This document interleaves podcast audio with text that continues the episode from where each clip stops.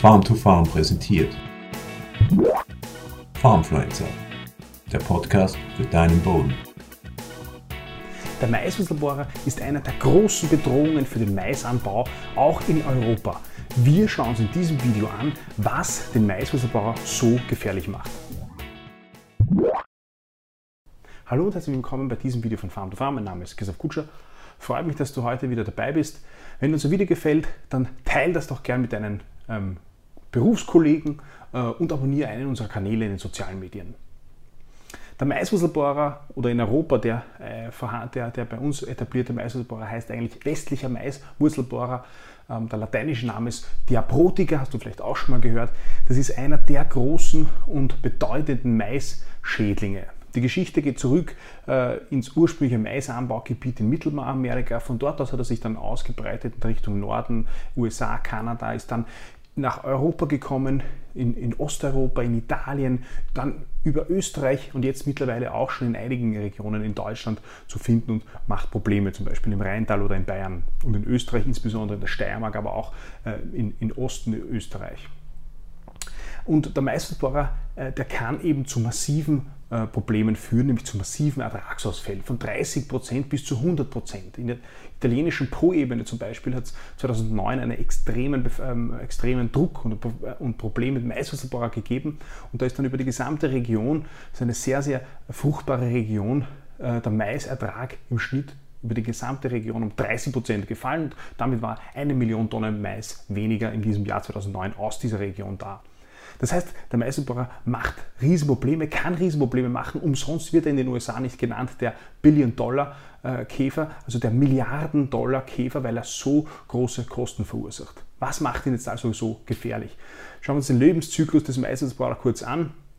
Äh, die Larven oder die eigentlich sind die Eier des Maisosaurus sind in der Erde zwischen 30 bis 50 cm äh, Tiefe liegen diese Eier und äh, irgendwann im April zwischen April und Mai, Juni schlüpfen dann aus diesen Eiern des Maiswurzelbohrers die ähm, gefährlichen Larven. Es beginnt im April, die, die, höchste Aktivität dieser Larven ist im, im Mai, Juni und diese Larven fressen äh, innerhalb von drei bis vier Wochen, ernähren sie sich da ausschließlich von Maiswurzeln. Ausschließlich von Maiswurzeln. Das beginnt einmal, wenn sie im kleineren Stadium sind, von den feinen Haarwurzeln des Mais. Das schädigt den Mais jetzt nicht unmittelbar, sorgt aber dafür, dass er ein geringeres Wurzelwerk hat und damit stressanfälliger ist bei Trockenheit oder Nährstoffmangel. Wenn die Larven des Maiswurzelbohrer dann größer sind, dann bohren sie sich eben direkt in die äh, Wurzeln des Maises hinein und schädigen ihn unmittelbar, also machen Gänge in den Wurzeln bis zu den Kronenwurzeln, die sehr ähm, nährstoffreich sind für, die, für den Maiswurzelbohrer und das schädigt den Mais unmittelbar und kann auch dazu führen, dass das Wurzelwerk so geschwächt ist, dass er umfällt. Das heißt, dass er bei einem Sturm etwa leicht umfällt und dann gibt es oft den, den, diesen Gänsehalswuchs, wo dann der Mais versucht wieder aufzustehen, aber äh, in den meisten Fällen äh, mit sehr, sehr großen Ertragseinbußen. Also nach drei bis vier Wochen, die höchste Aktivität dieser Larven ist im Mai, Juni und dann verpuppen sie sich und dann dauert es nochmal eine Woche und dann schlüpft der Käfer. Wenn der Käfer dann geschlüpft ist, der ist äh, sehr, sehr, ähm, äh, oder kennt man sehr gut, weil er gelb-schwarz gestreiften Rücken hat. Ähm, der Käfer fliegt dann im Maisfeld. Der ist sehr beweglich, kann über weite Strecken fliegen und ernährt sich auch vorwiegend und gerne von Mais, also von Maisblättern, äh, von milchreifen Körnern, ähm, aber auch von anderen Pflanzen, Sonnenblume, Kürbis, äh, Ambrosia, das Unkraut oder die, das Unkraut der weiße Gänsefuß. Beim Mais macht der Käfer aber die, das größte Problem, wenn er während der Maisblüte, äh, Entschuldigung, wenn er während der Maisblüte aktiv ist äh, und hier ähm, auf die, auf die, die, die ähm, Narbenfäden, also dort, wo der Kolben gebildet werden soll, geht und dort frisst. Das ist sehr, schmeckt ihm eben auch sehr gut und führt dazu, dass der Kolben nicht äh, ausreichend ausgebildet werden kann dass dann, und dass dann Ertragsausfälle da sind und dass es unter Umständen zu Verpilzung kommen kann. Das heißt, äh, das ist das größte Risiko der Schädigung durch den Käfer ähm, in der Blüte.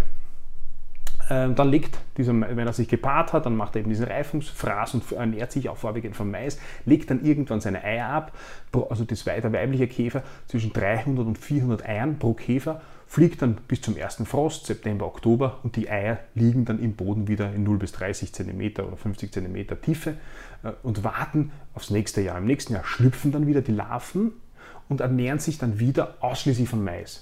Das heißt, sie können aber nur dann auf dem Feld leben und sich weiterentwickeln, wenn Mais dort ist. Und damit ist auch klar, warum äh, diese Fruchtfolge zur Eindämmung des Maiswurzelbauers so wichtig ist, weil die Larven sich ausschließlich von Maiswurzeln ernähren und damit ist auch klar, wenn kein Mais auf diesem Feld ist, wo die Larven sind, dann können die Larven sich nicht entwickeln und sterben ab und äh, diese massiven Zunahmen äh, können nicht stattfinden. Weil die Larve selbst ist im Boden natürlich nicht sehr beweglich, die kann sich vielleicht über einige Meter bewegen, aber kann nicht über weite Strecken hinweggehen. Das macht ihn also, ähm, das macht also das, das zeigt also ganz klar auf, warum die Einhaltung der Fruchtfolge für die Bekämpfung des Maiswurzelborers so wichtig ist. Es ist aber so, äh, dass man, das heißt, eigentlich reicht sozusagen schon ein Jahr Maispause, aber in den USA hat man das über 30 Jahre gemacht. Mais, Soja, Mais, Soja, Mais, Soja weil man natürlich dort das Problem mit dem Maiswurzelbohrer ja schon viel länger hat wie bei uns in Europa. Und dann hat sich irgendwann der Maiswurzelbohrer angepasst und die Eier sind zwei Jahre äh, überdauert und haben damit äh, im zweiten Jahr Mais zu diesen Problemen geführt. Und deshalb ist eben am besten eine, äh, eine dreijährige Maisfruchtfolge, wenn möglich, einzuführen, um letztlich den Maiswurzelbohrer äh, gut eindämmen zu können. Das Heimtückische am Maiselbohrer ist aber, dass die Befallszahlen über einen längeren Zeitraum zunehmen. Also in unserer Region hier in Niederösterreich war auch im Jahr 2019 ein extremes, äh, ein extremes Maiswurzelbohrer Jahr mit großen Ertragsausfällen. Und da hat es auch schon die Jahre davor, haben die Fangzahlen zugenommen. Aber man hat sozusagen erkannt, dass mehr äh, Maiswurzelbohrer mehr Käfer ak äh, aktiv sind und da sind, aber es sind noch keine Schäden eingetreten. Und das Heimtückische ist eben, dass das dann plötzlich schlagartig zu massiven ähm, ähm, Ertragseinbußen und, und ähm, Einschränkungen beim Mais durch den Maiselbohrer kommen kann. Also neben der Fruchtfolge, welche andere Möglichkeiten der Bekämpfung gibt es noch? Es gibt die Möglichkeit der Insektizidenbeize oder gab es mit den systemischen Insektizidenbeizen das ist momentan gibt es ja kein Produkt, das zugelassen ist. Es gibt die Möglichkeit der Saatfurchenbehandlung mit einem Insektizid, das heißt einem Insektizidengranulat versucht man das Maiskorn sozusagen einzupacken in einem äh, in, in diesem Granulat und ähm, äh, schützt vor dem Zugriff der Larven. Das Problem dabei ist, dass bei einer frühen Aussaat des Mais, Anfang April, oft bis in den Mai, also wenn diese Larven sehr aktiv sind im Mai, Juni, dass dann dieser Wirkstoff äh, in der Saatfurche schon abgebaut ist. Dann auch noch die Möglichkeit, mit einem Insektizid die Käfer zu bekämpfen. Ähm, das äh, bringt aber nur oder hat den größten Effekt dann, äh, um den Mais zu schützen in der Blüte. Das heißt, man muss, müsste oder muss mit einem Stelzentraktor drüber fahren, um ähm, in der Blüte äh, den Maiswurzelbohrer Käfer zu bekämpfen. Eine eine Eindämmung der Population ist aber so nicht wirklich möglich, weil der Flug dieser Käfer so lange ist, über so einen langen Zeitraum und man kann eigentlich nur versuchen, eben die Blüte und die, die, die, die Blüte und die Kolbenausbildung zu schützen. Es gibt auch noch die Möglichkeit einer biologischen Bekämpfung ähm, mit Nematoden, also das sind lebende Nematoden, die Gegenspieler des Maiswurzelbaus sind. Das muss man auch flüssig in der Saatfläche ausbringen. Ähm, dann gibt es noch die Möglichkeit der Verwirrung, indem man während, äh, während des Käferfluges mit Pheromonen, also mit Sexuallockstoffen, versucht, die Paarung zu verhindern. Ähm, auch das wurde schon oft versucht. Es zeigt sich auch bei all diesen Maßnahmen, dass um wirklich einen Bekämpfungserfolg erzielen zu können, muss das überregional passieren. Es bringt nichts, wenn ein Maisfeld, noch dazu in einer klein strukturierten Region, äh, auf einem Maisfeld alle Maßnahmen zur Bekämpfung ähm, durchgeführt werden und der Nachbar das nicht macht, dann wird es nicht zu einer Eindämmung führen. Und letztlich zeigt sich auch, dass bei wirklich massivem Befall und großen Ertragseinbußen die einzig funktionierende ähm, Eindämmung des Maisreservoirs die Einhaltung einer Fruchtfolgepause von Mais ist. Also ich hoffe, du hast das mitnehmen können aus diesem Video und verstehst den Meißelbau jetzt etwas besser und verstehst, dass das ein Risiko ist, auf das man sich vorbereiten muss, ähm, weil der voranschreiten wird in immer mehr Regionen. Und ich hoffe, wir sehen uns beim nächsten Mal. Bis bald. Farmfluencer, der Podcast für deinen Boden.